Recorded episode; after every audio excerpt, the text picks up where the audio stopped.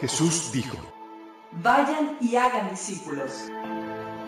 ¿cómo sería si vayan fuera menos construir edificios y más construir individuos? Si hiciéramos menos eventos, producciones, edificios, programas, reuniones, Habría menos estrés, gastos, deudas, recaudar fondos. Estaríamos librados para experimentar su amor, Amarle a Él, amar a los demás, liberar, sanar liderar. y desatar tu propósito.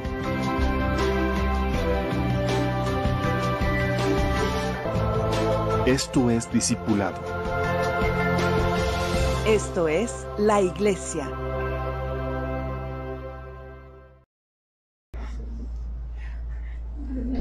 Ok, ya estamos en vivo. Estamos transmitiendo en Facebook, en YouTube. eh, y también estamos grabando ya. Sí, estamos grabando. Perfecto. Esperamos que la memoria alcance. Se me olvidó despejar la memoria. Anyway. Vamos a orar para que el Señor permite que la transmisión sea sin problemáticas. Ha habido, la, la vez pasado creo que hubo intermitencia en el internet. Esperemos que hoy, el día, el día de hoy, no sea así. Um, Hoy vamos a hablar de un tema que no es para esta iglesia. No es para mí. Es para que enseñen. Es para que enseñen en otras iglesias.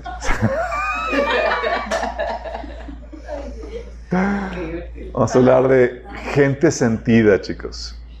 Sí. eh, un llamado a la madurez. Pero vamos a poner este tiempo en manos de Dios. Amado Padre Celestial, te alabamos, te bendecimos, te damos tanta gracias, Señor.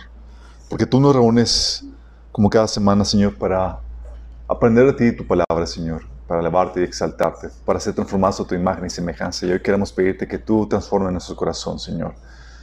Disponemos nuestro corazón, nuestra mente, Señor, nuestros sentidos a aprender de ti, Señor, tu palabra.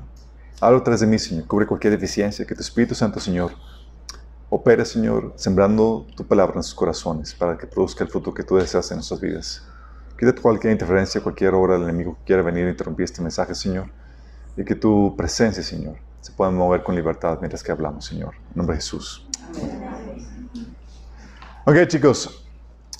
Este tema lo tenía agendado desde finales del año pasado, pero bueno, se te va acumulando entre las diferentes temáticas que tenemos que ver. Vamos a hablar de la gente sentida, la cual somos todos nosotros. todos somos sentidos, chicos, en alguna medida u otra. Eh, ¿Por qué tratar este tema? Vamos a tratar este tema porque lamentablemente cuando hablamos de gente sentida, la gente sentida no sabe lidiar con sus emociones. Suele ser muy explosiva, produce divisiones, fricciones en las relaciones. Y eso lleva a que la gente corte la comunión entre los hermanos, lo cual roba la bendición. Y nos robamos, la bendición de, de bendecir a otros porque nos sentimos. ¿sí? O la bendición de recibir lo que otros tienen porque nos sentimos. Y es difícil lidiar con la gente sentida porque hay que tratarla con pinzas. Sí. Del contrario, se siente. Y luego se llega a convertir a veces en un fastidio y en algo tóxico para las relaciones. Es difícil de, de- de sobrellevar en, en una relación. Tú dices, bueno, sí hay gente más sentida que otros, todos tenemos la problemática de que sentimos cuando nos rechazan y demás. De hecho, ahorita vamos a, platicar todo eso. Pero culturalmente, los mexicanos somos muy sentidos. Llegaba, eh, he escuchado episodios de mexicanos que van, por ejemplo, a España, y en España son bien directos y no tienen eh, reparos en lo que te dicen. Y los mexicanos somos más de, pues déjame decirte así, como te lo, te lo pongo bonito y para que no le leyes directo. Y ellos como si nada y uno está llorando, dijo esto, y él te trata como si, como si nada hubiera pasado, porque son muy bien sentidos. Pero aún a eso, le añadimos en que estamos viviendo en una generación de cristal, en donde todos ofenden. tienes que hablar, ser políticamente correcto, no debes ofender a nadie, no debes incomodar a nadie. Y uno anda pisando entre, así como minas ahí de explosivas, cuidando de que no vayas a herir susceptibilidades. Y se vuelve desgastante. ¿Sí les ha pasado que a veces se vuelve desgastante porque tienes que lidiar con gente que cualquier cosa que hagas, digas, además, se te, te lo pueden tomar a mal o, o, hiciste algo y ofendiste a alguien y ni siquiera sabes exactamente qué pasó. Bueno, la realidad es que todos somos sentidos. Todos nos sentimos. Todos experimentamos el rechazo, la humillación, la burla, la desaprobación, la desvaloración. Porque Dios te puso la capacidad de sentir emocionalmente. Así como sientes lo bueno, también sientes lo malo. Todos ex experimentamos eso, la desaprobación, la humillación, las cosas feas. Nos duelen. Tenemos sentimientos, todos tenemos sentimientos, aunque hay que aclarar, a uno les pega más que a otros. Típicamente, esto estoy hablando generalidades, a las mujeres les pegan más que a los hombres. Sí. Y está diseñado, sí, por Dios. Sí, es cierto, hay hombres muy sentidos. Pero en forma, en general, la generalidad es que eh, los hombres no nos sentimos tanto porque la verdad es que no nos importan muchas cosas. Sí. O no les interesa. O no les interesa. la verdad, sí. Gracias a Dios desconectó algunos cables entre el corazón y la mente y eso hace que podamos lidiar con mayor facilidad situaciones más difíciles y podamos taclear cosas que son difíciles o que involucran mucho estrés emocional. Uh, de hecho, por eso a veces en el, en el ambiente laboral, así de eh, susceptible, susceptible a, situaciones tensas y demás, gente de, de, del equipo a veces de un equipo de trabajo suele decir que prefieren trabajar con hombres, incluso mujeres, porque son, no son tan sentidas y pueden hacer las cosas.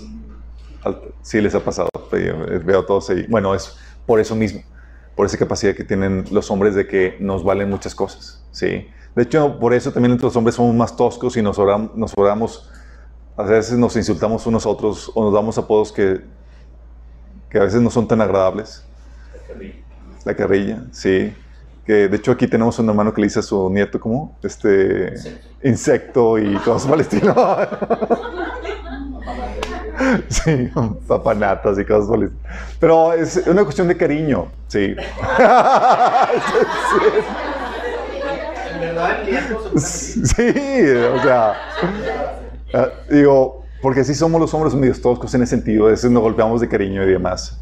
Um, no así las mujeres. Sí, a veces tratamos de los hombres de llevarse comportamiento tosco, agresivo, insultante a las mujeres y las andamos hiriendo. hiriendo sí. Y todos somos propensos a, a, a sentirnos, a sobrereaccionar, sí, que es, el, es uno de los síntomas cuando te sientes. Sobrereaccionas. Te sientes porque no te dieron y ahora no quieres nada. ¿Sí te ha pasado? ¿No te dieron cuando No, no, oye, no. ándale, no, ya, y tú por dentro, vas para darle en la, la, torre. O te sientes porque no te invitaron y ya no les hablas. O te vuelves, o ya no te vuelves a presentar en las reuniones. Sí. O te sientes porque tu esposa no quiso tener relaciones contigo y te cierras para tener relaciones con ella. Es una problemática muy frecuente entre, los, entre el matrimonio. Sí. O te sientes porque tu esposo no es considerado contigo y te cierras para conversar con él. Sí, como que le el esposo, ¿tienes algo? No. Clásico.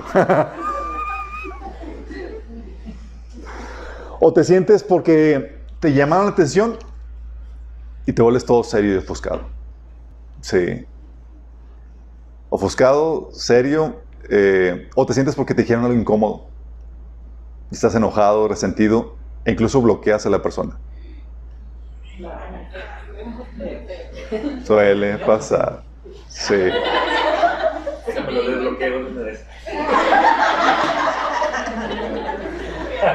Miren, yo recuerdo situaciones de WhatsApp donde ya es que hacemos la depuración del grupo de los sábados y demás, y de tiempo a tiempo pues saco gente que, que ya no se congrega los sábados. Entonces, oye, pues les, les, aviso porque sé que hay gente sensible. Hermanito, eh, pues ya no viene y demás, pues sabes nada más para logística de la reunión, lo voy a sacar. Oye, lo saco de repente, yo bloqueado, ya.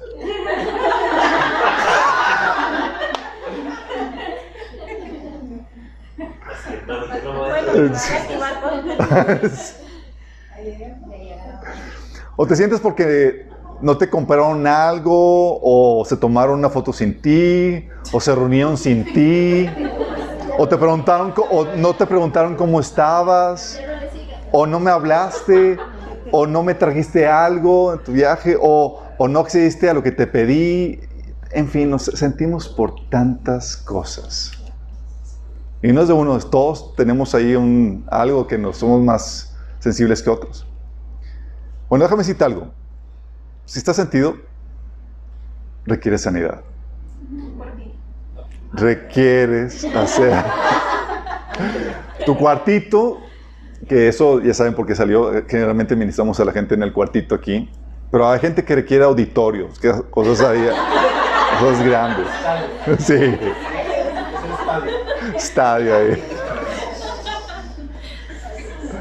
Sí. Y resulta que estás sentido, actúas, y, cuando estás sentido, actúas abiertamente dolido para que la otra persona lo resienta. Órale. Sí. Y te muestras triste, te apartas o lo sufres, pero lo haces ver para que lo resienta la persona. Y eso es una forma de castigar a la persona que te vio. Sí. Haciéndolo sentir miserable con tu dolor. Sí. Te enojas, cortas la relación, etcétera. Haces una forma de expresar ahí lo que te sientes. Pero es una forma de decir, consuélame, estoy dolido, estoy herido. Sí. Es una forma de reclamo. No fuiste, fuiste una bestia conmigo, ten más cuidado la otra. Sí. Por eso todos tenemos la necesidad de saber cómo lidiar con las cosas que nos dieron. Tenemos que saber cómo sanar. Sí. Así como somos susceptibles a recibir las cosas buenas, la aceptación, el amor, todos somos susceptibles a sentir el rechazo, la humillación. Y tienes que saber cómo lidiar con eso. Le pregunto, el problema es que cuando,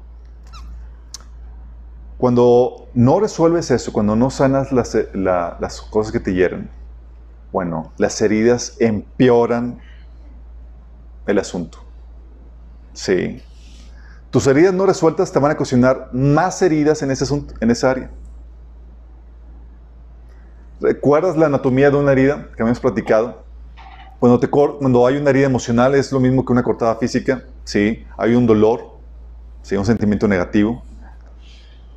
Hay rencor, que es el pus, la infección. Pero también hay hipersensibilidad en el área afectada. Hipersensibilidad. Lo cual te produce un estado de alerta. Estás expectante de que cualquiera que te vaya a tocar porque estás vigilando esa área afectada. Sí. Y ante el más leve toque en esa área, te va a causar dolor. Aunque la gente nada más quería tocarte para acariciarte, pero estás hipersensible. Cualquier toquecito, sí. Y eso también va aunado a la... Recuérdenme que tengo aquí esto. A la expectativa negativa.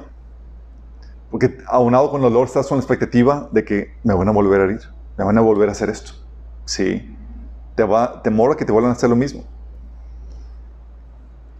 Y como estás con la percepción negativa, viene la percepción distorsionada en donde se convierte todo en filtro.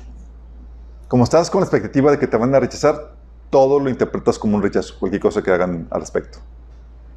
Lo cual te empina más en la herida. Nadie te está rechazando por tu expectativa de que, de que de ese rechazo venga a tu y lo interpretas de forma. O interpretas, estás esperando el maltrato y cualquier cosa lo interpretas como ese maltrato o esa falta de atención. Y está en ti, lo peor de todo es que está en ti no recibir el buen trato que te dan. ¿Cómo te fregan las, heridas? O sea, te dan el buen trato y demás, pero tú estás esperando lo negativo y no pones atención a lo positivo que te están dando por las heridas. Porque estás enfrascando en lo malo que esperas que te hagan. Sí. Y, con tus actitudes estás así, ándale, maltrátame, recházame y demás, aunque no se lo estás diciendo, pero estás diciendo, sintonizando a la gente a que haga eso. Y por la hipersensibilidad aún una caricia se toma como un atentado contra, contra tu persona. Y lo peor todo es que sintonizas a otros para que terminen tratándote como tú esperas. Qué heavy, ¿no? Por eso rechazamos a los que no concuerdan con nuestras heridas. Yo estoy esperando rechazo y, y por gente me acepta, entonces me, me, me, retiro de esa gente que me está dando aceptar y termino con gente que me maltrata. Órale. Sí, que me rechaza. tienes a... La gente termina tratándote de la manera que esperas y más porque típicamente es, oye, no, no aprecias, no valoras el buen trato que te da la gente y la gente termina dándote lo que, termina, lo que estabas esperando. Si terminas sintonizándolo, a- aunado con los juicios en amargura que ya hemos comentado en el taller de sanidad emocional. Pero hay mecanismos también de salida, manifestación de ese dolor, que se hace evidente por la sobrereacción que típicamente tenemos cuando hay hipersensibilidad. Típicamente la gente hipersensible hace un problemón mundial. De la nada. Sí. Sí. Oye, un detallito, no, pues ya se sintió. No, ya no quiero nada. No, no ya no quiero hablar. Dice, ¿tú qué pasó? No, está hipersensible. Sí, está, está sentido. Hay una sobrereacción. Se va al otro extremo. Sin embargo, tengo que aclararles esto, chicos. No solamente la hipersensibilidad se empeora con las heridas, sino también por la naturaleza pecaminosa. Sí. A veces es un asunto de pura naturaleza pecaminosa. En nuestro orgullo viene alguien y hiere nuestra, nuestra imagen inmaculada que tenemos ante la sociedad, ante la gente. Viene y expone tus trapitos sucios o dice algo o apunta un error tuyo en contra de, de- otros y eh, errores que has cometido y te sientes... ¿Por qué? Porque mostraron una imagen imperfecta. Porque nos reprendieron. ¿Sí? O porque hablaron de nuestro defecto. Defecto que todo el mundo veía. Pero pues tú querías mantenerlo guardadito. Así como los fariseos, ¿se acuerdan? Tenían defectos y Jesús dice, eh chicos, tienen que arrepentirse de eso. ¡Wow! ¿Cómo te atreves a decir que somos pecadores? Sí. Y era un asunto de, de or- de orgullo. A veces lo que tenemos es un culto a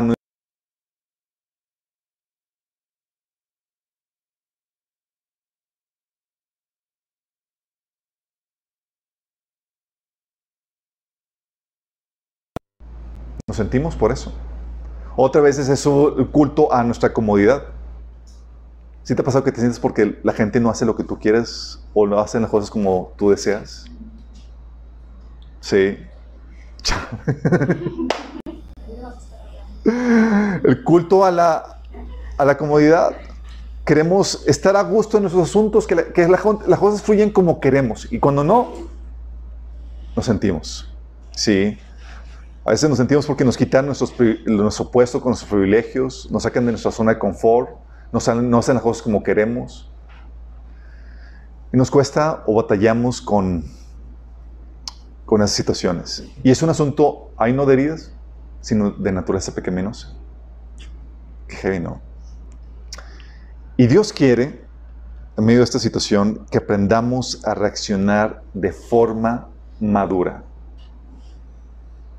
¿Sí se está grabando? Ok, perfecto. Dios quiere que aprendamos a reaccionar de forma madura. ¿Y cómo se reacciona uno de forma madura? Una persona reacciona de forma madura cuando no cierra su corazón. Cuando no cierra su corazón. Sino que, oye, te hirieron, te hicieron sentir mal, hubo rechazo y demás, y tu corazón todavía sigue abierto a amar a la gente, a relacionarse. Tú no te retraes, tú no cortas la relación, sino que sigues amando con el corazón abierto. Sigues amando, sigues relacionándote como si nada hubiera pasado. Ah, caray, ¿cómo puede ser eso? Sí, sí es posible. De hecho, es como Dios nos trata a nosotros. Miren chicos, hacemos y decimos cosas ofensivas para Dios, pecamos contra Él vez tras vez y Dios sigue amando. Sigue perdonando. Dios no dice, ah, sí, no, bye contigo. Adiós. A ver quién te pone atención. Sino que sigue insistiendo tras nosotros. Imagínate si Dios se, rindiera o si fuera un Dios sentido, estaríamos en la lona. Y es cierto, Dios ha dado un tiempo de gracia y demás, pero dice que es tardo para la ira. O sea, te da buen tiempo y de gracia y demás antes de que, antes de que te dé la espalda. Sí. Y Dios, antes de que te dé la espalda, te ama, te perdona, insiste en nuestras vidas. Llega un punto donde te puede a escuchar si no vuelves a Él. Como se acuerdan que habíamos visto que sus misericordias se renuevan cada mañana si es que volvemos a Él en arrepentimiento. Y si volvemos a Él en arrepentimiento, nos dice, no, no, pues ya, Dios no se siente en ese sentido. Sí. Al contrario, está listo, tan pronto nos arrepentimos y vamos a Él a restaurar la relación y hacer como si nada hubiera pasado. Qué, qué maravilloso, ¿no? Y Él nos pone un ejemplo a nosotros de ese sentido. A veces nos sentimos y llega la gente ofendida y, nos, y reaccionamos mal. No, no, no. Sí. Si la persona no se arrepiente, es ahí donde tenemos que aprender a seguir amando. Miren, hay un caso en la Biblia de un, de un sentido que terminó muy mal. El caso de Caín. El caso de Caín. Quiero que lo analicemos. Sí. Es Génesis 4 del 1 al 16. Dice, el hombre se unió a Eva, su mujer, y ella concibió y dio luz a Caín. Y dijo, con la ayuda del Señor tenía un hijo varón. Después dio a luz a Abel, el hermano de Caín. Abel se dedicó a pastorear ovejas, mientras que Caín se dedicó a trabajar la tierra.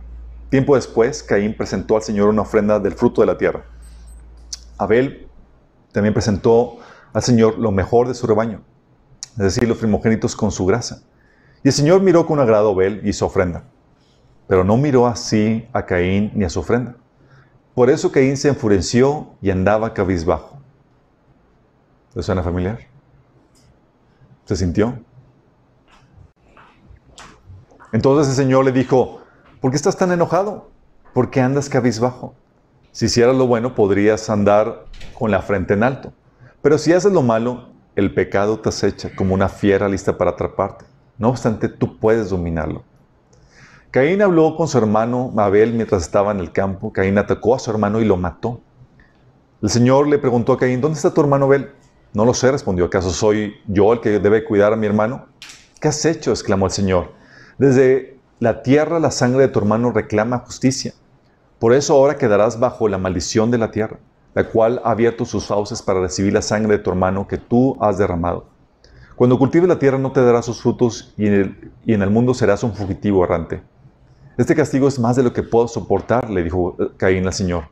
Hoy me condenas al destierro y nunca más podré estar en tu presencia. Andaré por el mundo errante como un fugitivo y cualquiera que me encuentre me matará. No será así, replicó el Señor. El que mate a Caín será castigado siete veces. Entonces el Señor le puso una marca a Caín para que no fuera a matarlo quien lo hallara. Así Caín se alejó de la presencia del Señor y se fue a vivir a la región de Nod, al este del Edén. Qué heavy, ¿no? Vamos a analizar un poquito este pasaje. Si te das cuenta, llegó un tiempo donde presentaron ofrendas al Señor. Aquí hay dos versiones con respecto a por qué Dios no, rechazó, no aceptó la ofrenda de, de Caín. Una es porque el pasaje es una distinción entre que Abel presentó lo mejor y no menciona así de, lo de Caín. La otra es que Dios, eh, la otra eh, versión o la otra posibilidad es que Dios haya este instituido el sacrificio de animal como una ofrenda, como la ofrenda que se va a presentar al Señor. Sí. Y de eso tú lo ves porque todos los patriarcas, incluso Noé y demás, tenían esa costumbre, la cual fue instituida por Dios mismo, como una señal que apuntaba al Mesías. Sí. Pero pues obviamente hacer una ofrenda implicaba ir con tu, con tu hermano y hacer, hacer uso del fruto de su trabajo y no del tuyo. Un asunto de orgullo. Y dijo, ah, pues yo, yo, presento lo, mío, lo mejor de mío, ¿por qué no más presentar lo de, lo, lo, de mi hermano? Y, y, eso nos habla de cómo tú no te puedes acercar a Dios en tus propias condiciones, en tus propios términos, sino en los términos de Dios. Sí, no con tus buenas obras, sino en la forma en que Dios establece por medio de un sacrificio que, que, es el de Jesús. Pero el chiste aquí es que, fíjate lo que dice, que Dios no miró con agrado la ofrenda de Caín y Dios no tuvo reparos en hacérselo saber. Chécate. Dijo, mm, no. Y volteó a ver, sí. ¿Te imaginas? ¿Tú crees que Dios tenía consideración del corazoncito sensible de Caín?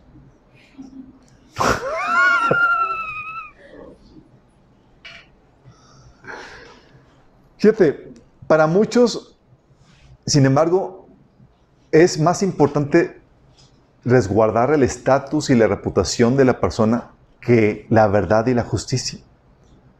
Y Dios no va a comprometer la verdad y la justicia para no herir nuestros sentimientos, chicos. Va a hablar la verdad y va a hacer justicia. Siéntase el que se sienta. Dios no busca agradar a nadie, sino hacer lo que es justicia y hacer que la verdad prevalezca. Oye, si actuaste mal, te lo voy a hacer ver.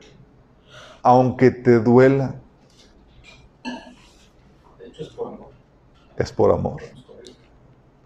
A veces pensamos que el amor es evitar todo dolor y para Dios es no. A veces el amor te va a propiciar sentir dolor por bien tuya. Y si te das cuenta, es un patrón que ves en, la Biblia vez tras vez. Dios viniendo a decirte tu situación, tu condición, aunque te duela. Tú ves en Mateo 15 del 10 al 14 cómo Jesús ofendía a los, a los, a los eh, fariseos. ¿Te acuerdas que le llegaron los fariseos? Oye, no te estás violando la, ley de, digo, la tradición de los, de los ancianos a comer alimentos con las manos sucias. Y lo dijo en voz alta, o sea, se acercaron a Jesús y lo reprendieron frente a la gente. Y Jesús, órale, vamos a darles una enseñanza a todos. Y dice, y llamando así a la multitud les dijo, oíd y entended. No lo que entra en la boca contamina el nombre, más, más lo que sale de la boca, esto contamina el nombre. Entonces, sacándose a su discípulo, dijeron, ¿sabes que los fariseos se ofendieron cuando oyeron esta palabra? Pero respondiendo, él les dijo, chin, llámalos, déjame pedirles perdón. ¿Se ofendieron en serio? ¿Viste sus caras? Pero respondiendo, respondiendo les dijo, toda planta que mi padre, que no plantó mi Padre Celestial será desarraigada.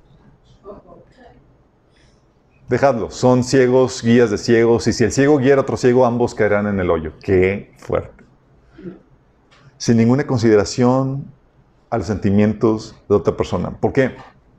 Porque es la misma actitud.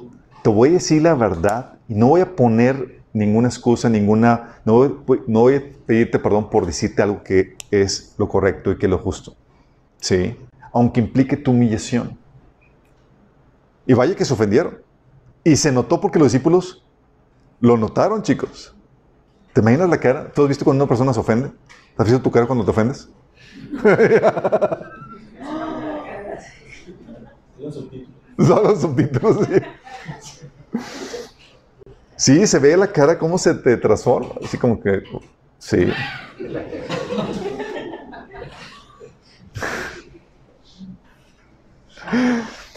Bueno, y, era la- eh, y parecía que era el hábito de Jesús. En otro episodio, nomás imagínense, viene en Lucas 11 del 37 al 53. Me fascina Jesús. No tenía ningún reparo de hablar la verdad.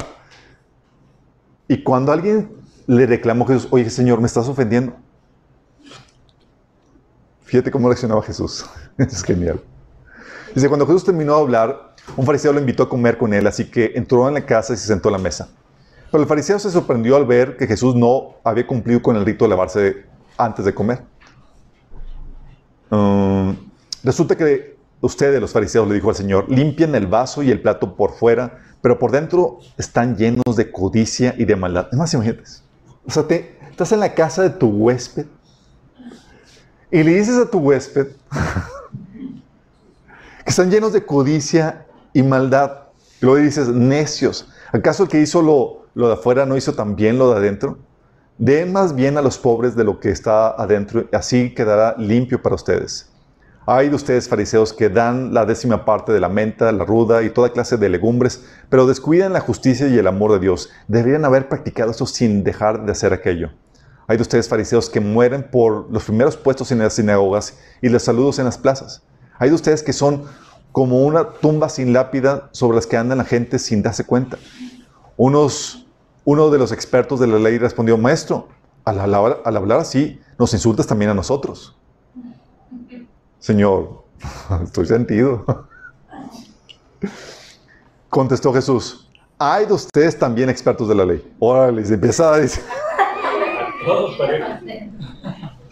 Ustedes también, dice. Abruman a, a los demás con cargas que apenas se pueden soportar, pero ustedes mismos no levantan ni un dedo para ayudarlos. Hay de ustedes que construyen monumentos para los profetas a quienes los antepasados de ustedes mataron. En realidad aprueban lo que hicieron sus antepasados. Ellos mataron a los profetas y ustedes les construyen los sepulcros. Por eso Dios, dijo Dios en su sabiduría, les enviaré profetas y apóstoles, de los cuales matarán a unos y perseguirán a otros. Por lo tanto, a esta generación se le pedirá cuentas de la sangre de todos los profetas derramadas desde el principio del mundo, desde la sangre de Abel hasta la sangre de Zacarías, el que murió entre el altar y el santuario. Sí les aseguro que todo esto se les pedirá cuentas a esta generación. Hay de ustedes expertos de la ley porque se han adueñado de la llave del conocimiento. Ustedes mismos no han entrado y a los que querían entrar se los han, les han cerrado el paso. Cuando Jesús salió de ahí, ¿cómo crees que reaccionaron ahí la, la gente? Los maestros de la ley y los fariseos, resentidos, se, se, pusieron a acosarlo a preguntas. Estaban teniéndole trampas para ver si fallaba en algo, porque querían matarlo.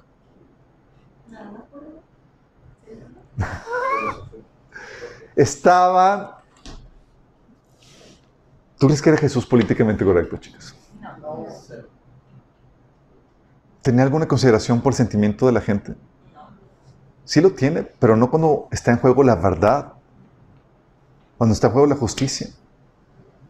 Y Jesús hablaba sin pelos en la lengua, tratando de poner algo en claro y corrigiendo lo que estaba torcido, que es la mayor forma de, amar a una persona, aunque hieran los, los, los sentimientos.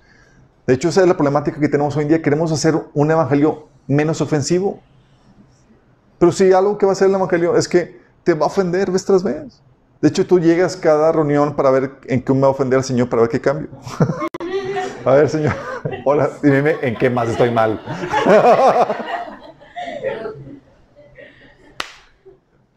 y salimos con la cual entre las patas, ok, Señor, tengo que arrepentirme esto, ok. Pero pues flojito y que en ese sentido. Sí. En otro episodio, otra vez Jesús avergonzó a sus adversarios. En Lucas 13, al 10 al 17, dice, un sábado Jesús estaba enseñando en una, en una de las sinagogas. Y estaba ahí una mujer que por causa de un demonio llevaba 18 años enferma. Andaba encorvada y de ningún modo podía enderezarse. Cuando Jesús la vio, la llamó y le dijo, mujer, quedas libre de tu enfermedad. Al mismo tiempo puso las manos sobre ellas y al instante la mujer se enderezó y empezó a alabar a Dios.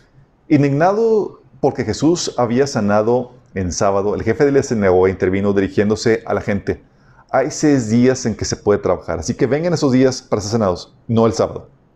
Así que también se ponen de pechito, chavos. O sea, ¿cómo se te ocurre salir con ese tipo de correcciones en público para que te respondan en público?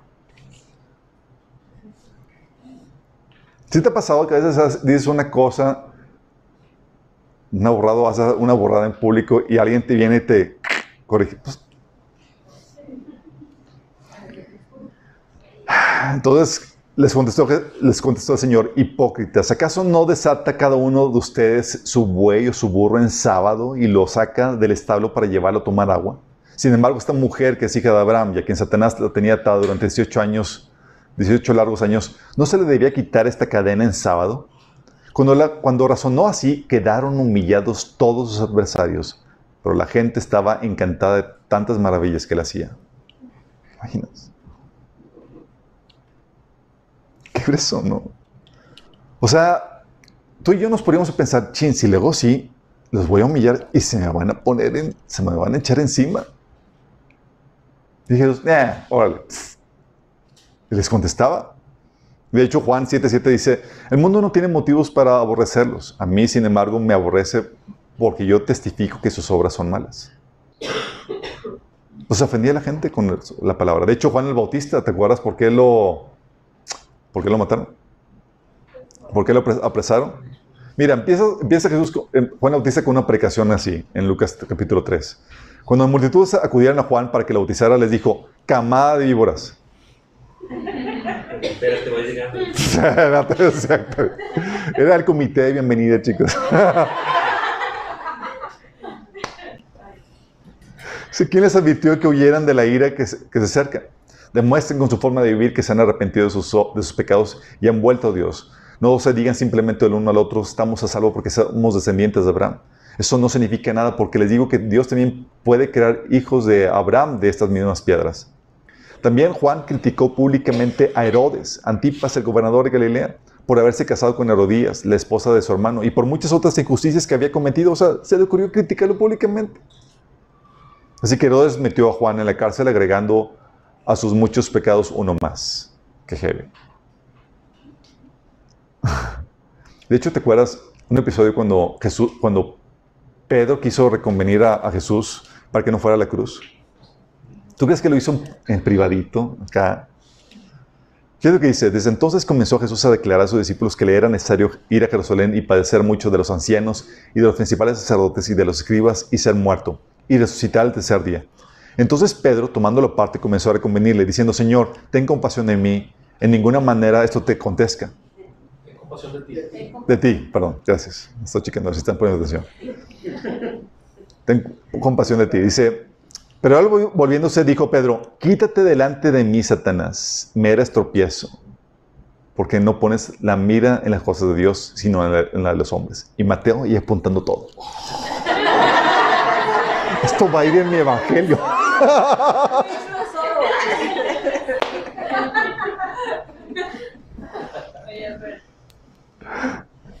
Ah, sí, claro. No, si vamos bien. Ah, sí, a ver. No, si estamos bien. Entonces, el...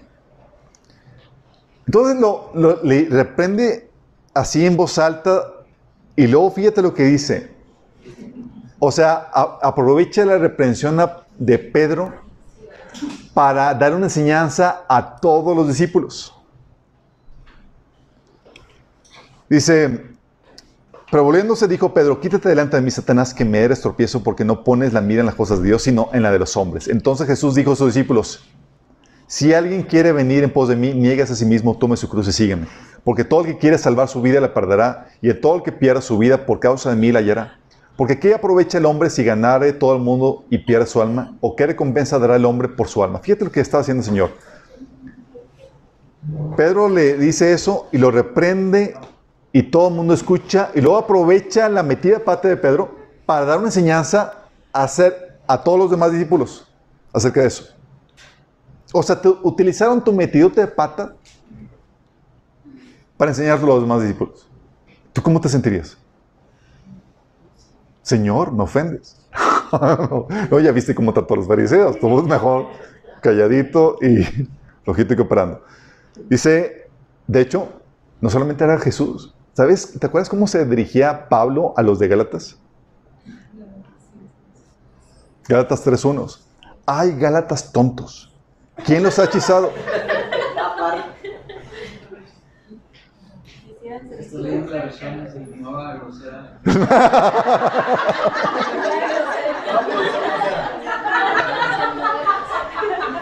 Reina Valera, Gálatas insensatos. Es sinónimo, sí. Es una traducción viviente. Hay Gálatas tontos. ¿Quién los ha hechizado? Pues el significado de la muerte de Jesucristo se les explicó con tanta claridad como si lo hubieran visto morir en la cruz. O sea, si Pablo escribió una carta a una iglesia hoy en día, la iglesia ya lo hubiera excomulgado. Seremos un presentidísimos. O sea, ¿cómo- ¿por qué me dice tonto? Señor, ¿soy tonto? No soy tonto. O la iglesia de Corintios. O sea, esa iglesia llena de, de- de- de dones y acá con manifestaciones del Espíritu. Y dice Pablo, yo hermanos no pude dirigirme a ustedes como espirituales, sino como inmaduros, apenas niños en Cristo. Les di leche porque no podían asimilar alimento sólido, ni pueden todavía porque son inmaduros. O sea, te dicen inmaduro. Y lo ponen en una carta pública. O sea, uno estaría... "Ah". O sea, Pablo me dijo inmaduro. Ouch. O la, o, la- el comentario de Pablo a Tito acerca de los cretenses, ¿se acuerdan? Tito 1, de 2 al 13 dice Pablo, que uno de ellos, su profeta, dijo, los cretenses siempre mentirosos, malabestias, glotones y ociosos. Este testimonio es verdadero. Por tanto, repréndalos duramente para que sean sanos en la fe. Imagínate, tú de la iglesia cretense, repente ves la carta de, de Pablo y esto dice de nosotros. Pues es la verdad. De hecho, por eso te dice que lo reprenda con severidad. O el episodio de, de, este, de Pedro, cuando fue reprendido en público, ¿se acuerdan? Gálatas 2.14 dice que cuando vi que Pedro no actuaba rectamente como corresponde a la integridad del Evangelio, le dije delante de todos, si tú que eres judío vives como si no lo fueras, ¿por qué obligas a los gentiles a practicar el judaísmo? Imagínate. O sea, te reprenden a ti, figura, líder, por tu error, delante de todos. Tú estarías con la cola entre las patas y es súper humillado. O sea, es, aquí en adelante, o sea, era para que Pedro no lo volviera a hablar a Pablo. Dice, Pedro, yo soy la piedra sobre la cual edificó la... No, no, se hubiera, Pablo se hubiera, lo hubiera reprendido ahí. Pero si te das cuenta, o sea, Caín estaba haciendo algo equivocado y Dios no tuvo reparos en decirle, no, está mal lo que hiciste y no tienes mi aprobación. Y no tuvo reparos en, no tuvo ninguna consideración por herir los sentimientos de Caín. Y eso, patrón, lo ves vez tras vez en, en la Biblia. Sí. Y es esperarse que a ti también te toque. Que hay un punto donde, oye, alguien te reprenda y te haga sentir mal y sientes la humillación. Por cierto, chicos, si sienten fríos porque ya arreglamos los climas. Se ve.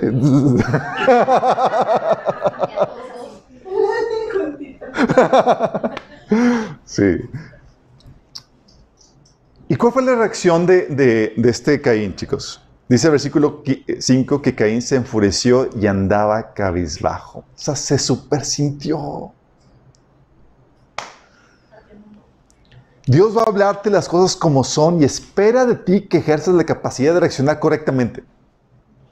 Espera de ti que reacciones correctamente. Sí. Dice la Biblia en Eclesiastés 7:5, vale más la reprensión de sabios que la lisonja de necios. Eclesiastés 7:5 dice, vale más reprensión de sabios que lisonja de necios. Y a veces queremos, preferimos que la gente nos alabe y demás por un necio hablando, alabándote. Pero viene un sabio y te reprende y, andas como Caín, con tu puchero. Sí. O dice el salmista en el Salmo 141, 5, escucha lo que dice. Deja que los justos me golpeen. Será un acto de bondad. Si me corrigen, es un remedio calmante. No permitas que lo rechace. Porque a veces las palabras hieren y las reprensiones son muy fuertes y pero dice salmista, sí, casi casi masoquista, deja que me golpeen. Deja que me... Porque sabe que era para su bien. No solamente sentir el dolor por sentir es, eso me va a corregir. Y dice, no permitas que lo rechace. Dios espera que reaccionemos de forma correcta. La reacción correcta era la que, como reaccionó David, ¿te acuerdas cuando fue reprendido por Natán? Que le da el ejemplo de las ovejas, de que como un, personaje, uno agarró las ovejas, tenía un, montón de ovejas y agarra, le roba uno al que tenía nada más una oveja y, hace la oveja para, sus invitados. Y David, no, merece la muerte. Y Natán le dice, tú eres ese hombre. Y le dice, ¿por qué? Y toda la cosa. Y lo dice, he pecado contra el Señor, reconoció David ante Natán. Y esa es la forma como quiere que reaccionemos. O sea, te muestran tu pecado, sí se siente mal, pero Dios espera que reacciones, he pecado, ah, sí es cierto, oh, perdóname, oh, gracias por hacérmelo ver. Sí, así como lo hizo David. O sea, te lo hicieron ver es, he pecado, reconoció David ante Natán. O sea, Dios espera que reacciones correctamente. Está en ti y eso está maravilloso porque no es como que, ah, me. No, no, no. Tú puedes reaccionar correctamente ante el dolor que, estás que te, eh, que te, eh, que te ocasionan cuando te llaman la atención, así como lo estaba haciendo este Caín. Caín estaba, estaba resintiendo el rechazo y la desaprobación de Dios y pudo haber reaccionado correctamente. Pero fíjate también lo que dice. dice que el Señor le dijo, o sea, le dijo, ¿por qué estás tan enojado? ¿Por qué andas cabizbajo? Fíjate la ternura de Dios. Aunque te dice la verdad, no te deja solo, no te abandona, sino que te aborda en tu dolor. Fíjate el cuidado de Dios. O sea, Dios ya sabe qué onda. Sabe que estaba haciendo Caín su puchero. Se ha sentido. Pero el Señor lo invita a hablar del asunto. Lo invita a desahogarse. ¿Por qué crees que le preguntando, ¿qué onda? ¿Por qué te duele? ¿Por qué estás así? Y era para que Caín, es que Señor me sentí rechazado. Es que Señor, ¿por qué él y yo? Y, hacer su cuartito. Sí. Lo estaba invitando a que hablara lo que estaba sintiendo. ¿Lo desahogó Caín? No. Se quedó entrincado. Sí, pero fíjate, la, fíjate Dios llamándolo a, a que le expresara lo que había en su corazón, su dolor. ¿Por qué estás tan enojado? ¿Por qué andas cabizbajo? Y no que, Dios, no, no que Dios no supiera. Dios quiere escuchar lo que hay en su corazón, nuestro dolor. Nos invita a que podamos desahogar esa situación que, que- que nos duele. Pero Caín se quedó intrincado con la ofensa. Y a veces, es que chicos, a veces nos aferramos a nuestro ideal, a lo que queremos que sucede, y no a lo que, no al propósito o al, al as- asunto ideal de Dios. ¿A qué me refiero? Caín estaba empeñado en que Dios quería que lo aceptara así con su ofrenda mal, mal hecha. Estaba empeñado eso. Y muchas veces nos sentimos ofendidos porque se frustra tu ideal. Y ya hemos visto que, comentado anteriormente eh, en el taller de sanidad, que, oye, para que puedas recibir el consuelo de Dios, tienes que a veces sacrificar tu ideal y abrazar el propósito de Dios. ¿Sí te ha pasado? Sí, me duele porque no se hizo mi ideal. Y dice, Señor, pero está haciéndose mi propósito. ¿Lo abrazas? No. y cuando no lo abrazas, sigues entrincado. Y aquí Caín quería que Dios lo, lo abrazara, lo aprobara, aceptara su ofrenda mal, ma- mal hecha. Dios, no, hijo, no, hay, no, hay, no, no voy a dar mi brazo a torcer en ese sentido. Sí. Reconocer que hiciste mal, que te equivocaste, que pecaste, que no eres perfecto, es lo que tienes que hacer. Y hay consuelo y hay perdón de parte de Dios. Pero a veces nos quedamos entrincados con, porque no estamos dispuestos a morir a nuestro ideal. Y luego todavía le dice al Señor, si hicieras lo bueno, podrías andar con la frente en alto. Fíjate, el Señor le dice que Él puede reaccionar correctamente y que está en Él el no ser controlado por el pecado. Y dice, ¿sabes qué? El pecado anda, está al acecho, pero tú puedes dominarlo. O sea, tú puedes reaccionar correctamente. Qué genial, ¿no? Te está diciendo que está en nosotros. Si alguien viene y te hiere, es como que, ah, es que me. Yo perdí mi vida. me- es, no, no, no, es Está en ti el que puede reaccionar correctamente. Nadie te va a echar la- la- eh, a perder la vida. Nadie. Te la echas a perder a ti mismo por cómo reaccionas. Sí. Y tú ves que aquí el Señor le dijo, hey, está en ti. Si estás de lo bueno, podrás andar con la frente en, en alto. Era, corrige tu camino. El pecado está al acecho, pero tú puedes dominarlo. Y tú puedes ver que, contrario a Caín, por ejemplo, cuando Pedro fue reprendido por Pablo, ¿cómo crees que reaccionó Pedro? ¿Maduramente? ¿Con sentido? Ah, Pablo, se ve. te voy a, voy a escribir una epístola a ti.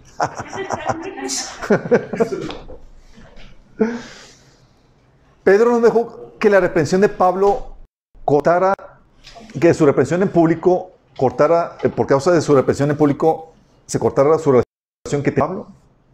No dejó eso. Sin contrario, Pedro estaba recomendando a Pablo y estaba recomendando sus cartas. En la epístola de una epístola que escribió Pedro, dice, dice Pedro acerca de Pablo, tener entendido que la palabra de nuestro Señor hermano Pablo. Y le dice, amado hermano, hermano Pablo. O sea, tú y yo estaríamos, este canijo de Pablo.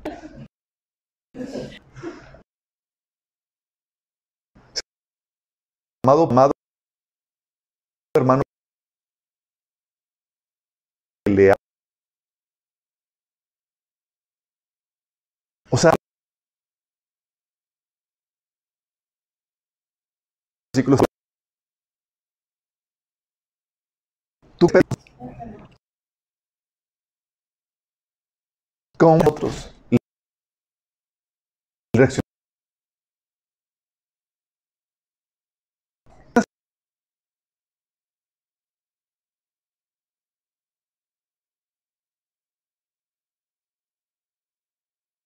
Los sacerdotes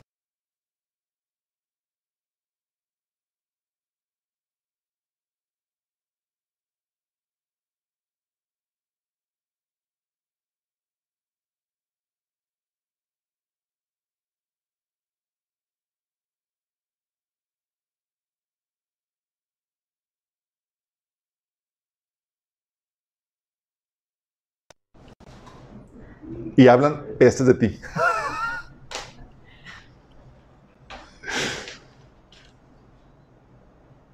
¿Cómo reaccionas ante esa situación?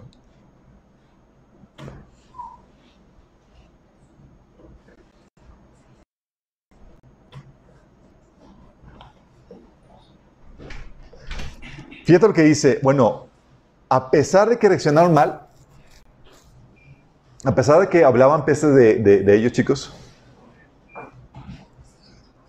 dice en Hechos 6, 7, fíjate lo que dice que, así que el mensaje,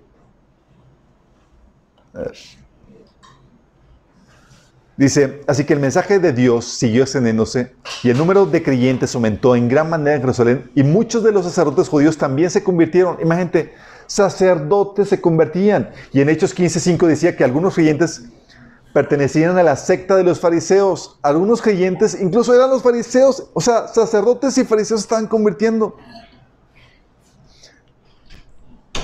¿Qué te dice eso? ¿Superaron la ofensa? No estaban como que, bueno, sí queremos aceptar al Mesías, pero con la condición de que Mateo borre eso que escribió de mí en...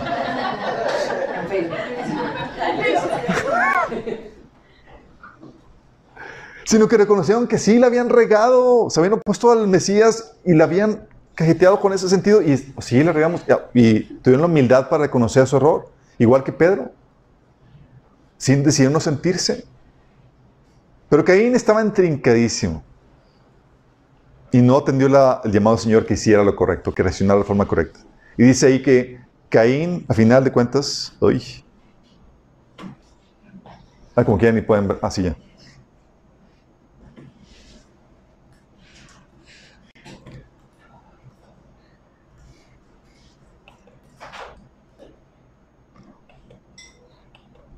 Ok. Creo que el internet está. Ahí está. Dice que Caín mató, atacó a su hermano y lo mató. Ups.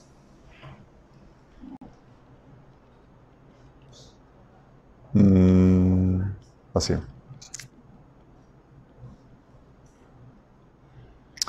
Caín atacó a su hermano y lo mató, versículo 8.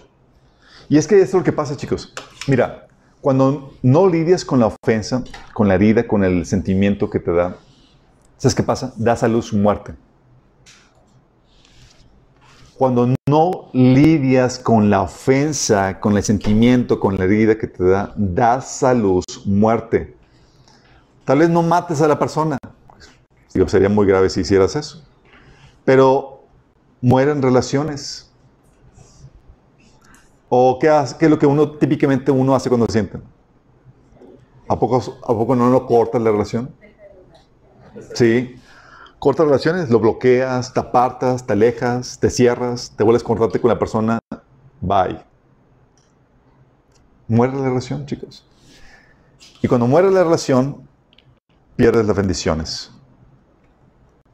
¿Te acuerdas? Viene el castigo y dices que maldito serás por esto, vas a tener que huir, vas a tener que apartar de la... Bueno, cuando, cuando cortan, pierden. Gente sentida que hace que las relaciones mueran porque no supieron lidiar con la ofensa, ocasiona que, que ellos no reciben la bendición que pudieran recibir de esa persona que les ofendió. o que ellos puedan dar la bendición que son a estas personas. Sí. Y hay gente que termina apartándose de la iglesia porque alguien lo, ofendió.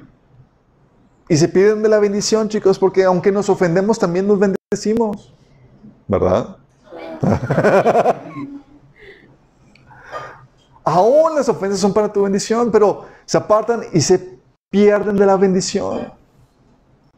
Caín perdió la bendición, chicos. Por de luz muerte y eh, perdió la bendición. Que la bendición que podía recibir y la bendición que podía otorgar. Y eso típicamente sucede. Bueno, tú dices, bueno, eso sucede en situaciones en las que Dios te ofende por una causa justa y verdadera. Muchas cosas por las cuales nos sentimos ofendidos son porque son hechas que nos hacen. No es una represión por injusticia y en verdad por algo malo que hicimos y que sí debemos de conocer que está mal. Hay veces en que nos sentimos por lo que nos hacen desplantes, ofensas, caras y a veces cachadas, sí, cosas malosas. Uno puede sentir la desaprobación y la exposición que viene por la verdad y la justicia, como en el caso de Caín, pero también por los errores y las faltas que otros nos hacen, que nos llevan a sentirnos ofendidos, rechazados. Y ante esa situación, la Biblia te dice que también debes tener la madurez para lidiar con eso. Te dice 1 Pedro 4:8, sobre todo, ámense los unos a los otros profundamente, porque el amor cubre multitud de pecados. Fíjate, te dice que el amor cubre multitud de pecados. Y luego dice también Colosenses 3 del 12 al 15, por tanto, como escogidos de Dios, santos y amados, revístanse del afecto entrañable y de bondad, humildad, amabilidad y paciencia, de modo que se toleren unos a otros y se perdonen si alguno tiene queja contra otro. Así como el Señor los perdonó, perdonen también ustedes. Por encima de todo, vístanse de amor, que es el vínculo perfecto. Fíjate, vínculo perfecto. ¿Por qué? Porque con el, amor cubre multitud de, pecados. Al cubrirlo por medio del perdón, de la, de, la misericordia, de la gracia que otorgas, haces que no se rompa el vínculo por amor. Es decir, no muere la relación, sigue fluyendo la bendición, chicos. Aunque tú puedes, aunque tú digas, hay hermanitos que no quiero, de los cuales no quiero recibir ninguna bendición.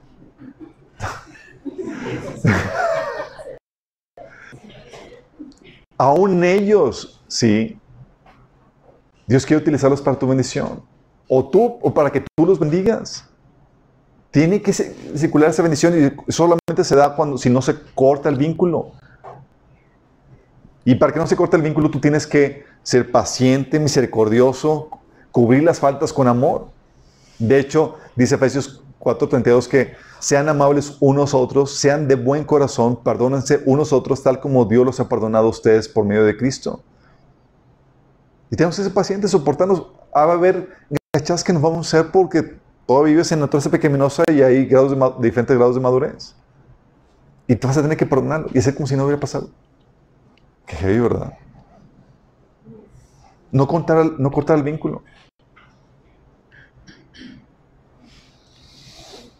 Y eso que nos lleva al duro, al duro cuestión de cómo reaccionar maduramente, cómo dejar de ser sentido, chicos.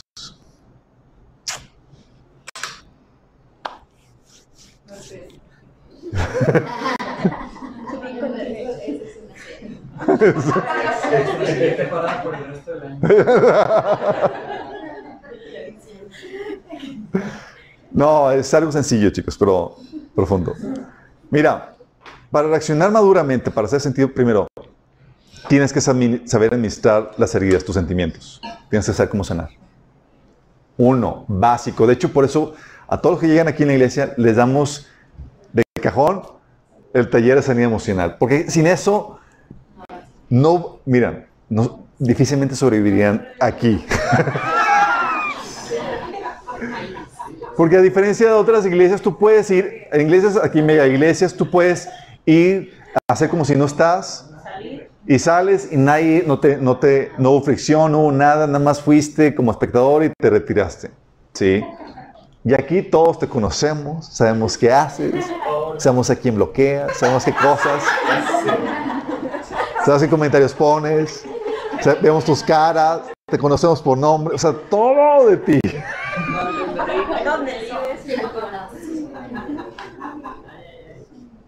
A unos comentarios, recuerdo situaciones donde, oye, están, ya es que nos quedamos al final a platicar, oye, está platicando, eh, están platicando dos ahí y, y se supone que nada más están escuchando dos y los sentados ahí poniendo atención aquí están diciendo,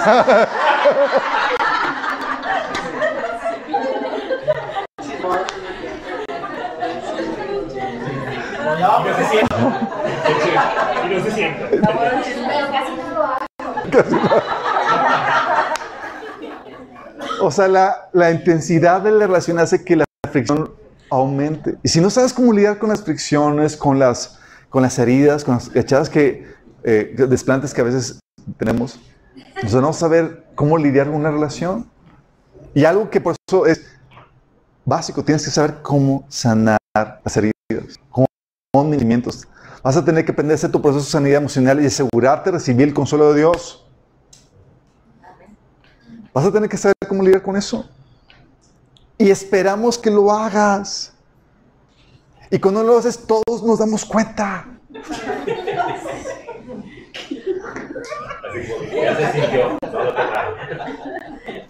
De hecho, en situaciones recuerdo cuando éramos suficientemente pequeños para quedar en, la- en una mesa. Ándale, pues. Me tocan las.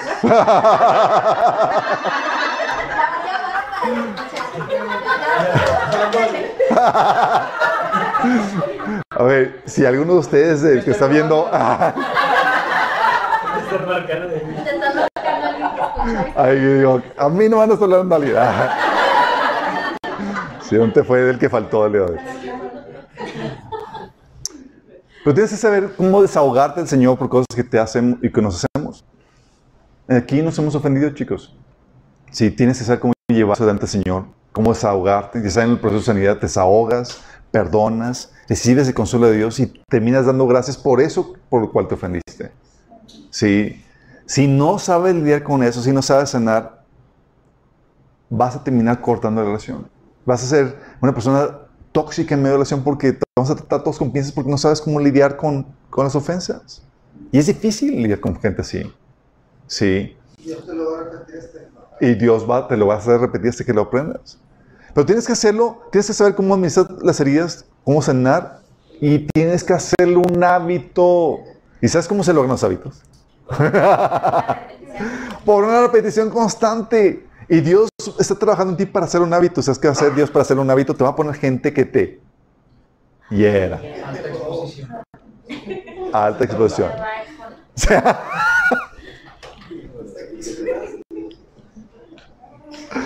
y es lo que Dios va a hacer, chicos. Sí, porque te ama. Sí, porque gente sentida no es madura. Sí, quiere llevarte a madurez. Entonces tienes que sanar las heridas, básico. Eso es el taller sanidad emocional. Pero dos, también tienes que tener una base emocional firme en Cristo.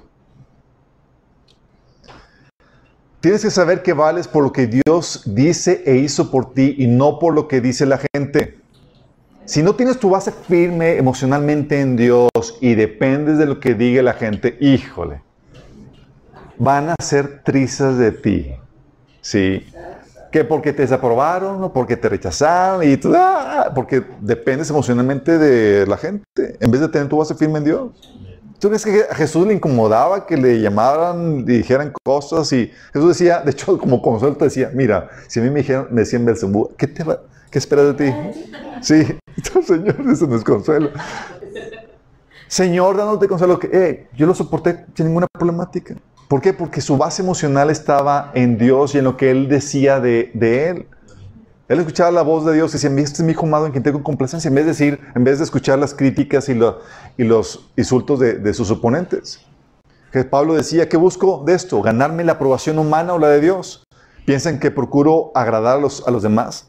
Si buscara agradar a otros, no sería siervo de Cristo. Y es lo que pasa cuando buscas suplir tu necesidad emocional de la gente, vas a tratar de agradarlo. Sí. ¿Por qué? Porque tu aprobación y, y depende de que, que la gente diga bien de ti y opine bien de ti. Si no, pues tu estabilidad emocional se va a- a colapsar. Sí, a veces andamos en las fachadas tratando de guardar las apariencias porque, ay, si piensan o se dan cuenta de tus errores, tus defectos y demás. Mira, algo que debes entender aquí es que todos vamos a meter, a ser metidos de pata. ¿Sí? Y otros dos, y otras varias y demás. Pero somos amados, somos perdonados. Sí, y aunque haya hermanos que te vayan a condenar y demás, tú ya sabes que eres aceptado y perdonado por Cristo. Y eso es lo que te define. O sea, tú debes saber que eres muy amado por tu Padre Celestial y lo demostró tremendamente por su obra en la cruz y lo sigue demostrando por innumerables detalles, detalles cotidianos. ¿A poco no? Cosas que provee aquí, abre las puertas acá, te suple aquí. O sea, Dios te ama. Romanos 5.8 dice que Dios demuestra su amor para con nosotros en esto, en que cuando todavía éramos pecadores, Cristo murió por nosotros. Pero si tú estás desconectado de la fuente, si tú no escuchas las palabras de Dios, que, de lo que Dios dice de ti, si tú no recibes el amor de Dios, vas a ser muy susceptible a las críticas y comentarios de demás gente. Porque tú dependes de su estabilidad en vez de Dios. Estás buscando tu renombre, tu, aceptación y que la gente opine bien de ti en vez de Dios. Es una persona sensible, no eres madura. ¿Sí? Y Dios eh, dijo, ponme atención a mí, lo que yo digo de ti. ¿Sí? Y la otra es que tienes que madurar en tu forma de pensar. Y eso, oh my. Madurar en tu forma de pensar. Vamos a entrar a detalle con esto. Primera, tienes que entender que no eres perfecto.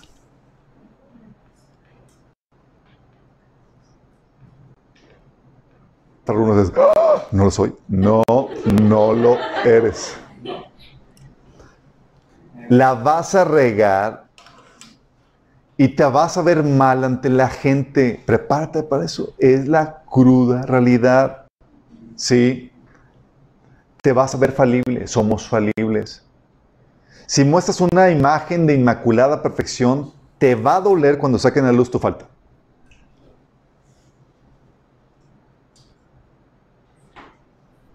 Vamos. Tienes que entender, soy falible. Aquí no se trata de, si voy a querer o no, se trata de cuándo va a suceder.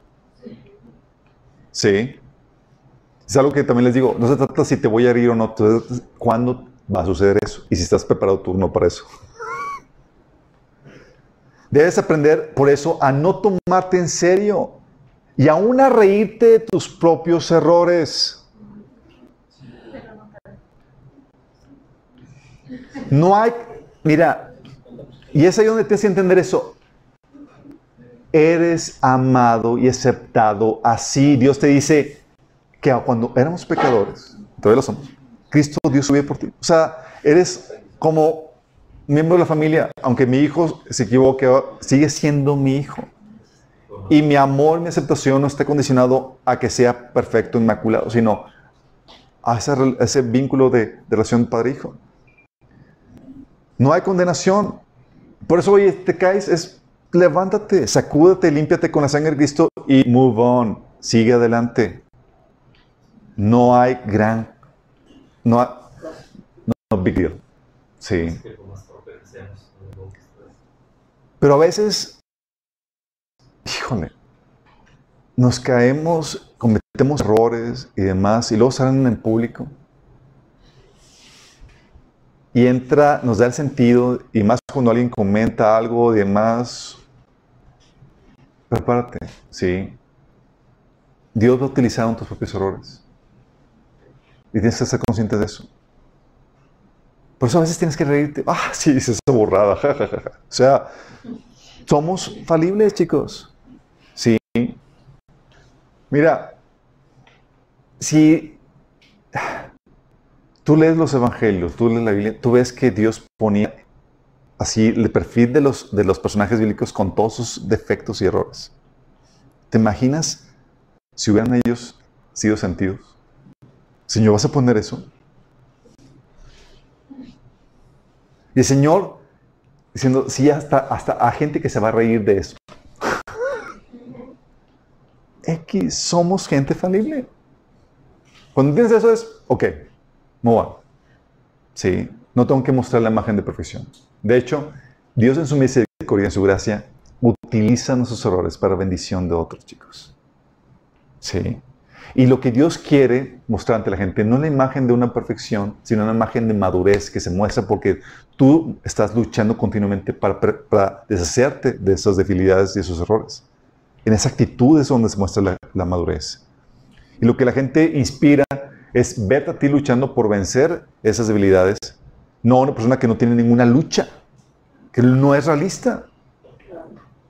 Gente que dice, no, es que, es que ese hermano no, a veces piensan que los líderes no tenemos ninguna lucha ni nada, es que ese hermano ya alcanzó el, el clima, ya es holy, holy. Sí. Y no, es, tengo mis defectos y demás, y aún te los platico. De hecho, ya los talleres que les he dado y demás, han sido mis defectos y demás, pero ha sido porque Dios los utiliza para bendición. Sí. Y no se quedaron ahí, sino que fueron tratados y fueron, Dios forjado, los forjó para poder eh, convertirlos en victoria. Entonces tienes que tranquilizarte con eso. Sí va a haber gente que te va a reprender, te va a llamar la atención, pero espéralo. Es normal, eres falible. Va a haber cosas que tú hagas y que te, te llaman la atención, pero tú estás preparado. Tú tienes entendimiento. Ah, sí, sé que va a llegar un punto donde va- me- alguien me va a llamar la atención. Y cuando estás consciente de eso, ni te sientes. Porque ya estás prevenido. Ya sabes, eres maduro, sabes qué esperar aún de ti mismo. ¿Vamos? Si no, oye, ¿quieres guardar tu imagen de, Inmaculada Concepción? Casi, casi. Es que ese es más. acá. Oye, llega alguien y te reprende y tú súper sentido porque alguien te mostró una falta.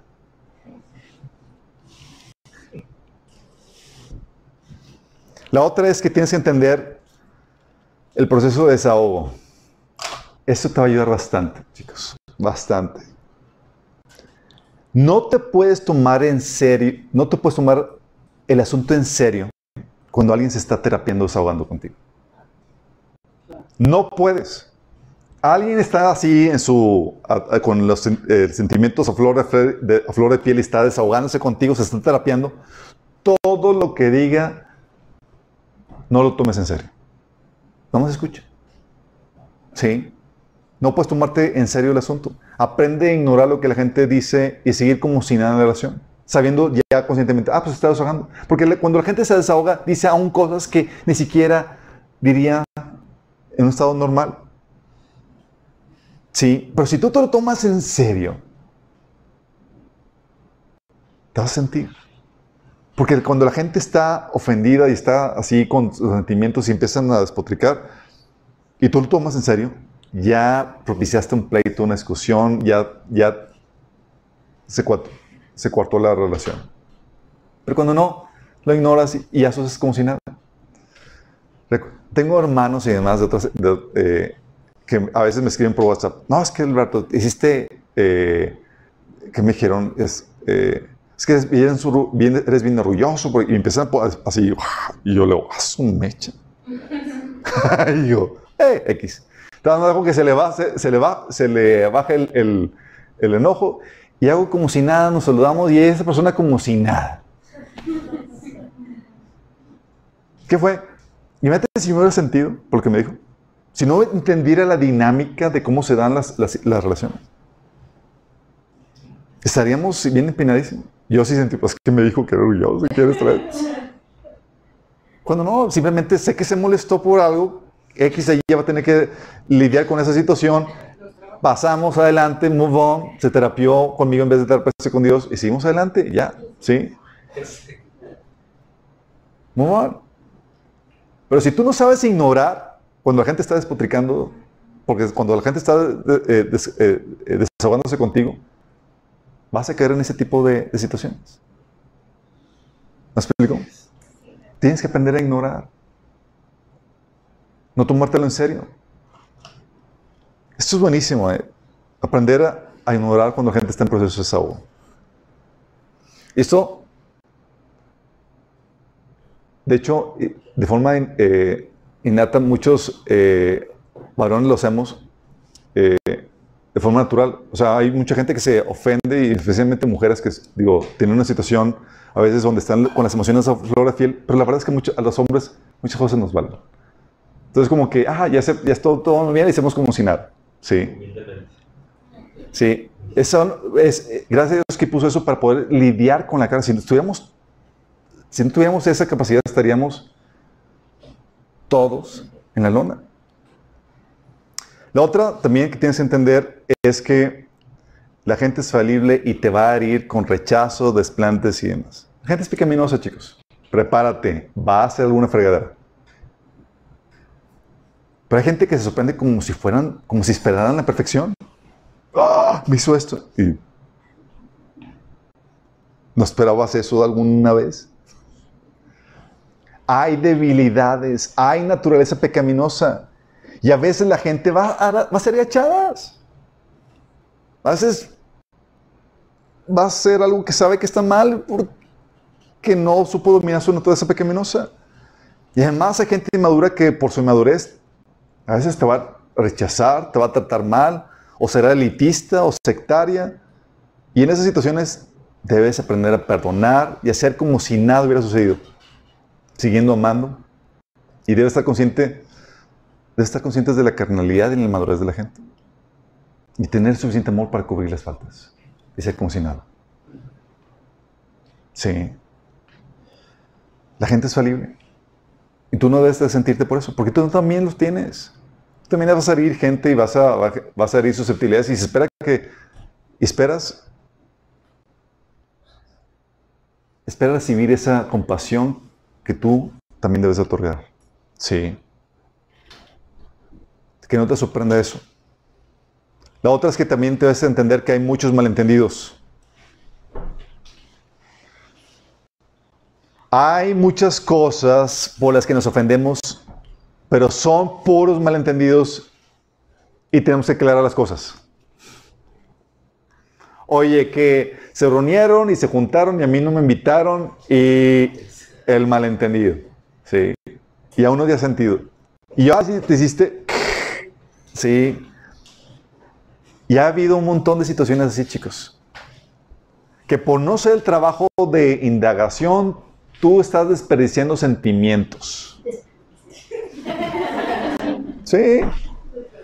Ya te dice tu, puchero y demás, ya te desgastaste emocionalmente, innecesariamente porque era una situación de confusión, que te llamaron, no te localizaron y tú no te diste cuenta y pensaste que no te habían invitado o X o Y. Por un asunto de malentendido. Sí, por no indagar primero. Te lanzaste, hiciste un juicio de la primera y todo surgió. Sí. Por eso, antes de desperdiciar emociones, los sentimientos, indaga. A ver, ¿vale la pena que haga este coraje? Este, que, me sienta, ¿vale la pena? Vamos a indagar si, si, vale la pena. Si no, pues ¿para qué? ¿Para qué me desgasto con esto? A ver, es así, es así, es así, pues wow, ya haces tu cuartito y con gusto lloras y pataleas delante de Dios. No, pues sí, me rechazaron. Oye, ¿realmente no me quisieron invitar? No, no queremos. Ah, pues bueno, ok.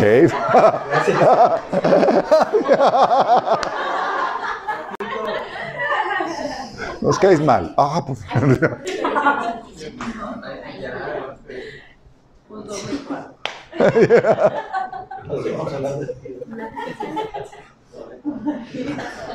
Sí. La otra, entonces tienes que aclarar cosas, muchas cosas, nada más por hablarlas, aclararlas, te das cuenta que no había, no había nada, nada más era una apariencia de, de, de que alguien te estaba ofendiendo o demás cuando nada que ver, ¿sí? Eh, la otra que tienes que entender es que muchas veces es un asunto de forma y no de esencia. Es decir, no es un asunto en que no te amen, no te aprecien, sino que son despistados y se les pasan cosas o cometen errores y te dicen las cosas de forma imprudente.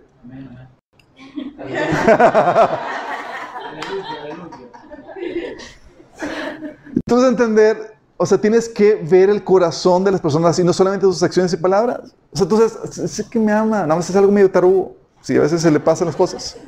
Sí. A veces la persona que te ofendió estaba cansada o tiene o te dijo una borrada porque estaba ya aturdida y demás, o estaba absorta en muchas cosas y no te puso atención, o pero no es porque no, no le intereses, no es porque no, no, no te aprecie, ¿sí? Y tienes que aprender a leer el corazón. Y eso lo lees por, el contexto. Oye, ves que, que, es paciente conmigo, que me muestra interés. En esta situación, pues lees el contexto y pues está absorto en otras cosas. Sí. no te me siento.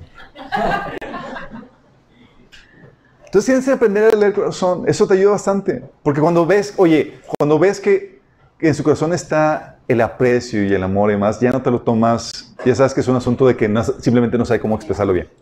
Sí, es un asunto de, de, lenguaje, sí, no de intención. Ya si hay una intención y es otra cosa. Pero cuando ves que hay el corazón de amor, de aprecio, ya lo interpretas de forma diferente. Sí, nos apreciamos y demás. Oye, tal vez entre tantas cosas se me olvidó esto, aquello, invitarte más, pero claro, digo, ahí le aprecio y, y, es bienvenido, lo que sea. Pero tienes que leer el corazón. Sí. También tienes que entender que habrá gente que simplemente no te quiere.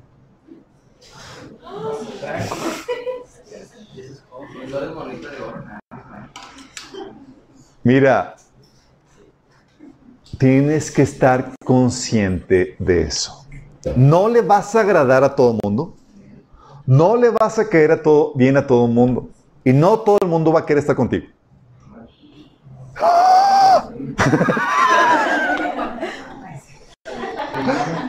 Mira. Es la verdad, chicos. A veces somos tan ingenuos como niños chiquitos de que pensamos de que todo el mundo nos va a querer. Sí. Y parece que no, que, que, no vivimos la etapa de madurez de niños y pensamos de que, pues sí, digo, me, pues soy, digo, esperas que todos te quieran. Y no te preocupes. Move on. No fuiste hecho para todos, sino para un grupo en específico. No todos van a querer tu amistad. No todos te van a apreciar, no todos te amarán. O no todos lo harán todo el tiempo. Sí. Habrá veces en las que la gente querrá salir con otros y no contigo, y no por eso te debes ofender. Sí, a veces la gente se cansa de ti y, y es razonable. O sea, ya mucho la. Oye, oye, a veces mi esposa no me, no me soporta, a veces. Y yo no, y yo no, y yo no me siento. Yo, o sea, yo no volteo, porque es que a veces, a, veces me da el ataque de simpleza y empiezo chiste tras chiste y después se dice, otra vez, otra vez. Y yo,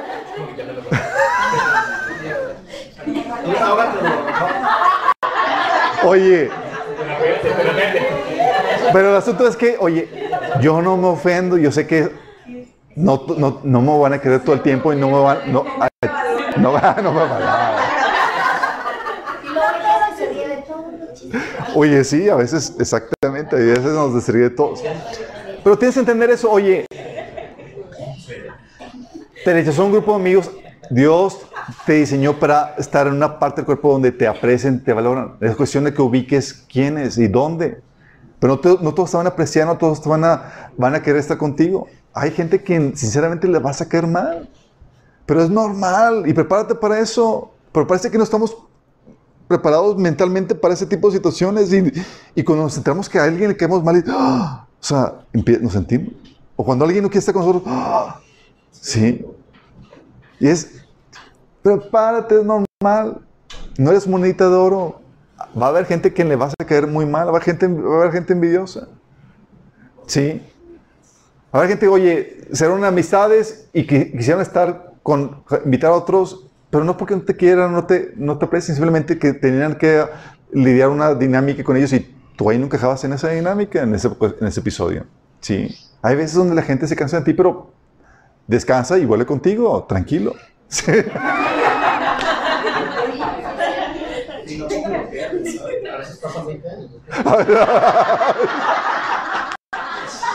A veces pasan 20 años. ya, bueno, ya descansé de ti. Ya.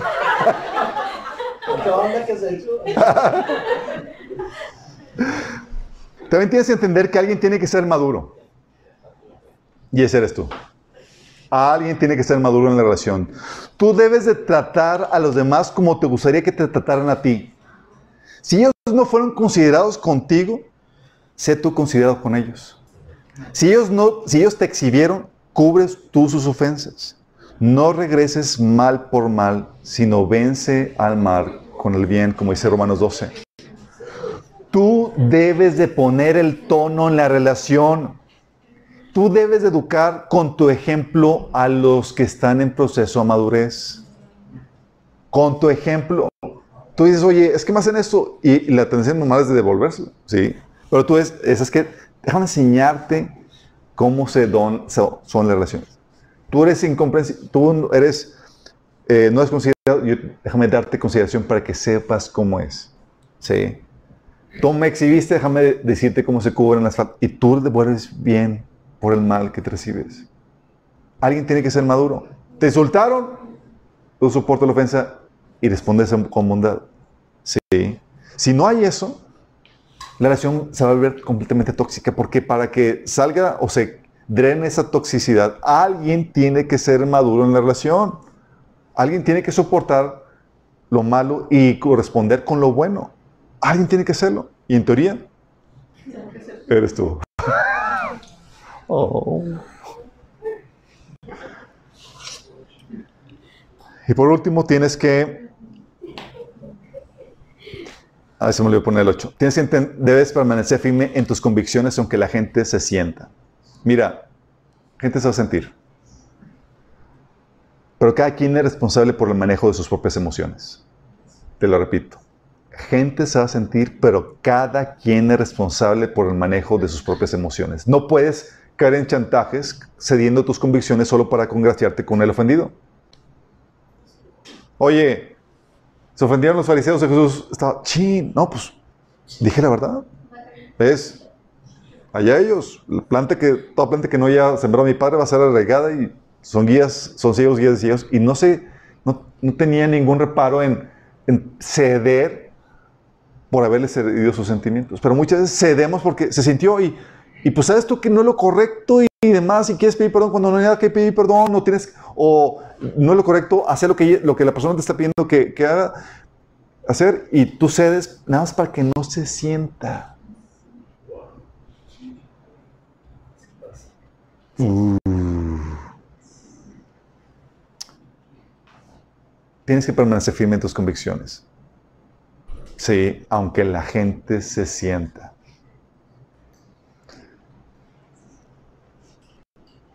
Si no, Dios va a tratar contigo en ese sentido.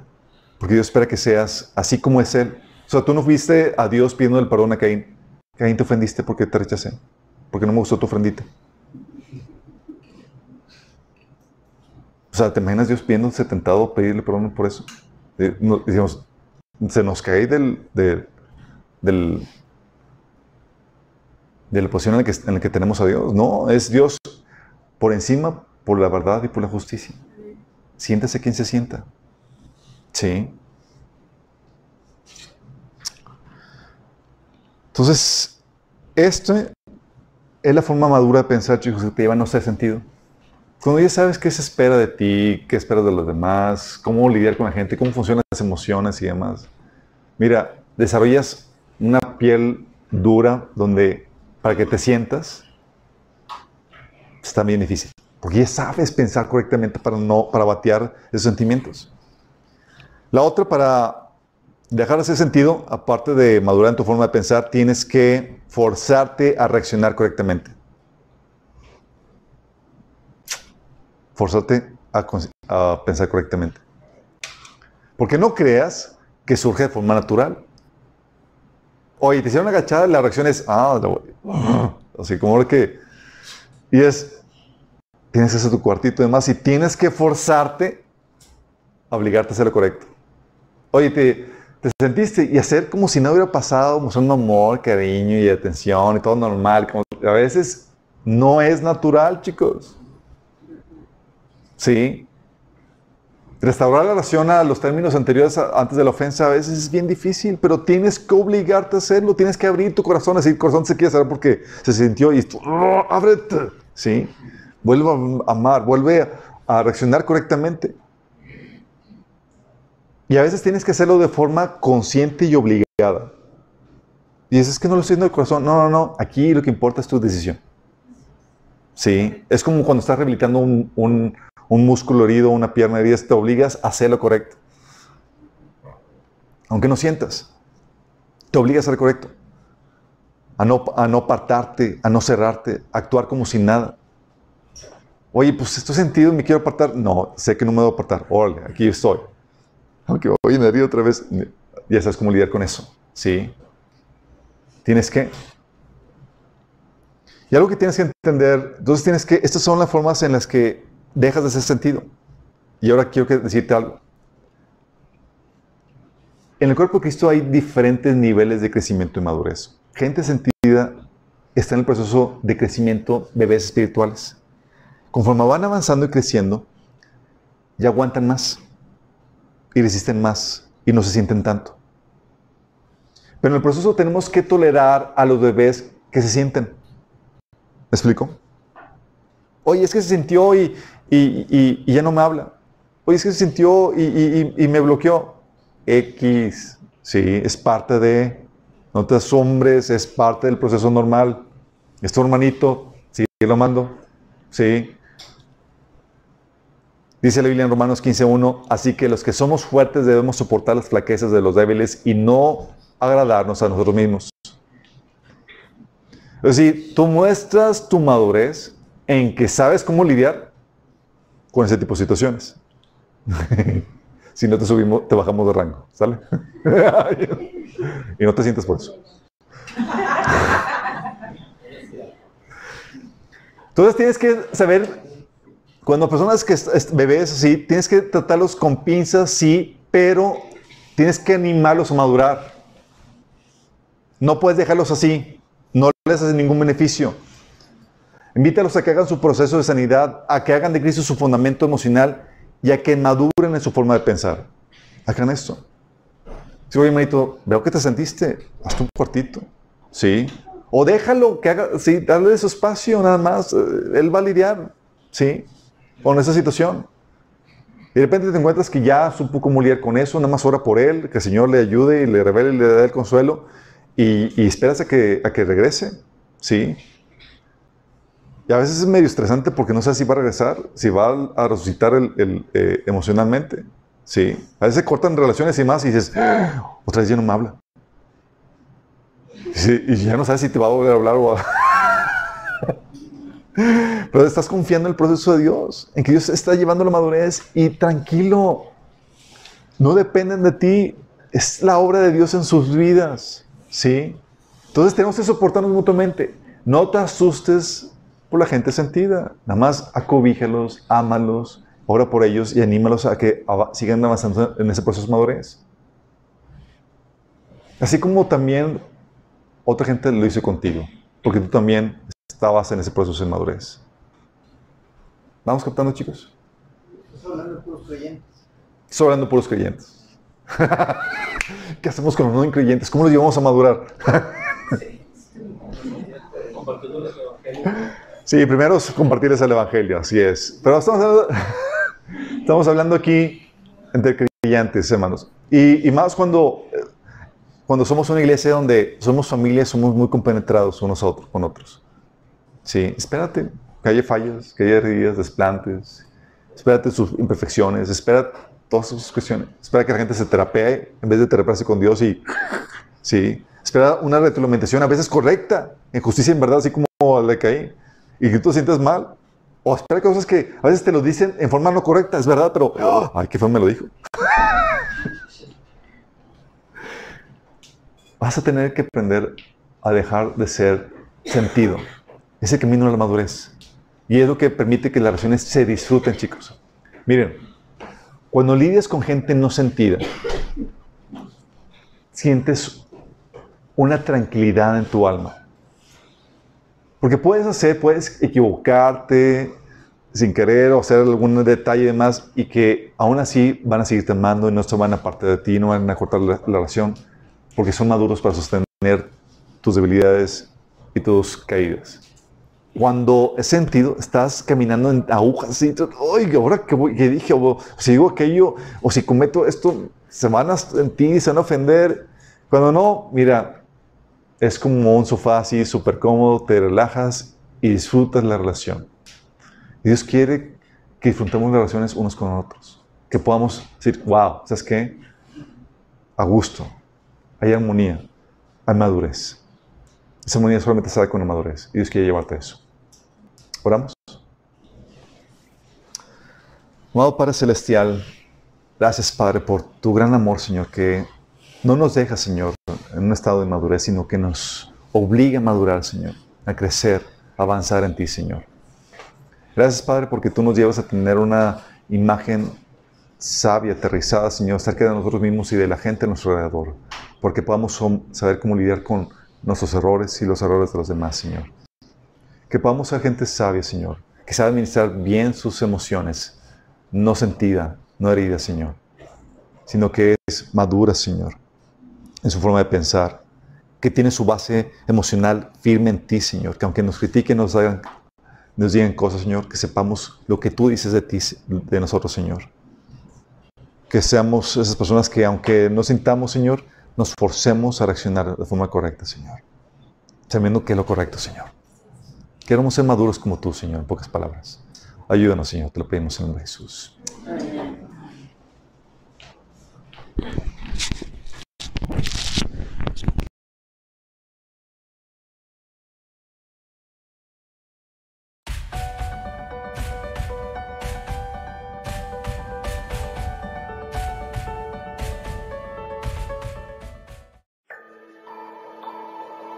Jesús dijo, Vayan y hagan discípulos.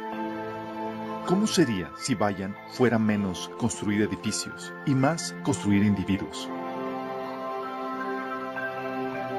Si hiciéramos menos eventos, producciones, edificios, programas, reuniones, Habría menos estrés, gastos, deudas, recaudar fondos.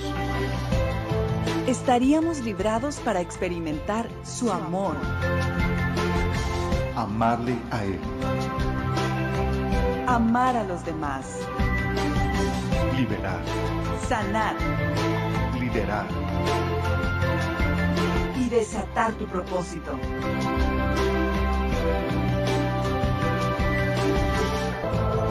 Esto es discipulado. Esto es la iglesia.